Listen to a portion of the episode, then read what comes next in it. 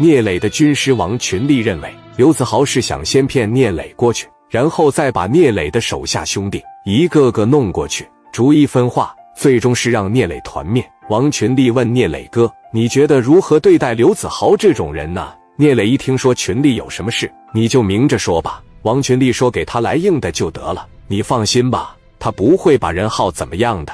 他把任浩整没了有啥用啊？他冲的是你，不是任浩。他现在是想通过任浩把你掌控起来。所以说，任浩现在不但是他的摇钱树，更是他的护身符。他现在立马把任浩弄死，我们马上就得打过去，是吧？他现在不把任浩弄死，我们也打过去，我们直接面对他不就完了吗？我给济南的兄弟打个电话。”我问问刘子豪在哪办公，你这边也打电话问他一下地址。如果说的一致，他就是在那个地方办公。我们直接把所有的兄弟都带上。还记不记得正光给我们讲的以暴制暴，铤而走险？你用乔四那一套，就基本上没有对手了。人没有弱点，打击不了内心的时候，就什么弱点也没有了。聂磊一听说我给正光打个电话，再次确定一下，我看看正光支不支持。聂磊拿起电话。打给了四九城李正光，正光呀，我是聂磊。李正光一听咋的了，哥们来四九城了，快快快来找我。聂磊说我没有上四九城啊，我跟你说个事，啥事啊？你说吧。我现在遇到了这样的事，任浩被刘子豪绑走了，现在跟我要三百万，而且让我一个人去。正光说这情况包括这台词，跟我四哥遇到的是一样的。你要用我四哥那一招硬干是吧？我是打算硬干。你觉得任浩会有危险吗？聂磊，你就放心大胆干，任浩绝对没事。我四哥用这一招百试百灵，而且我在四九城也试过。一个人在没有弱点的时候，他自己就麻了。正光，据我的打听，刘子豪现在挺大，现在已经垄断了济南三分之一的小冰糖市场了。他接下来对我下手，他就是要重返青岛祸害百姓。我知道，我知道。我跟你说，之所以犹豫不决，还是来源于内心不够强大。我送给你四个字：舍我其谁。这是我四哥曾经告诉我的，这也是做事的风格。你作为社会大哥，跟个娘们一样犹犹豫豫，婆婆妈妈怎么能成大事啊？你需不需要我？你要是需要我，我现在就往济南去，我亲自带队给你打这一仗。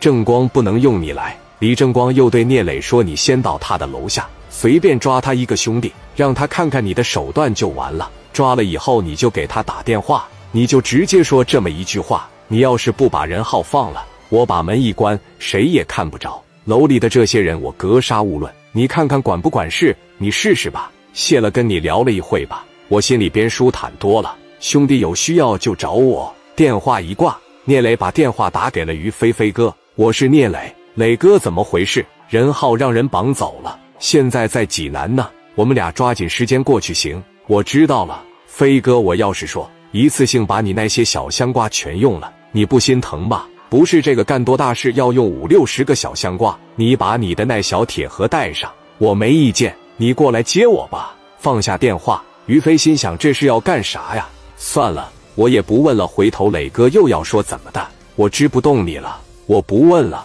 聂磊把手下所有能打的兄弟全部带上，朝着济南去了。刘子豪再次把电话打给聂磊：“三百万，你准备好了吗？”你可一定得自己一个人来呀！聂磊说：“我准备好了，现在我已经在路上了。司机把我放到你公司楼下，他就会走。我一个人拿支票送给你。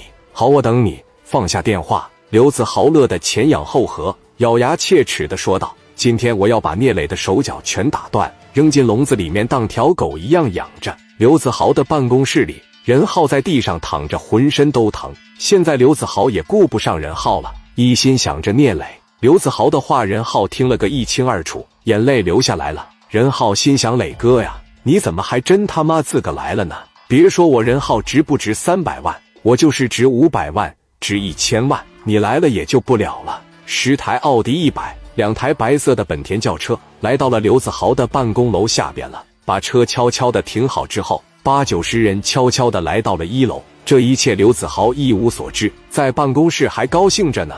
刘子豪对任浩说：“傻逼，你哥马上来救你了。你哥来了，你俩都他妈走不了。我得拿着你俩再牵制别人。”聂磊是到了，但是没有上楼，在底下正展示西装暴徒的本性。聂磊的身边站着史殿林和刘毅。后边跟着七八十号兄弟，说了两个字“关门”，大门啪的一下子就关上了。保安经理一看进来了七八十个人，来者不善，看着聂磊上来问道：“哥们，是找人呢，还是办业务啊？啥业务啊？啥也不干，过来要你命来了！”江源拿着小卡簧，一下扎在了保安经理的肩膀上，紧接着刘毅往前一上，给胳膊往后边一背，朝着屁股扎了一下。聂磊说：“把他嘴堵住了，别让他叫唤，手脚全绑上，先拿下一个。”听到经理叫唤，从一楼的大厅里边蹭蹭蹭一下子出来的十多个保安，有的拎着镐把，有的拿着砍砍，其中有一个人手里边拿着五连子。领头的小子问道：“啥意思？”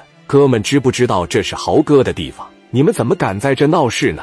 聂磊说：“就凭你们呀，臭鱼烂虾花，全秀腿打他！”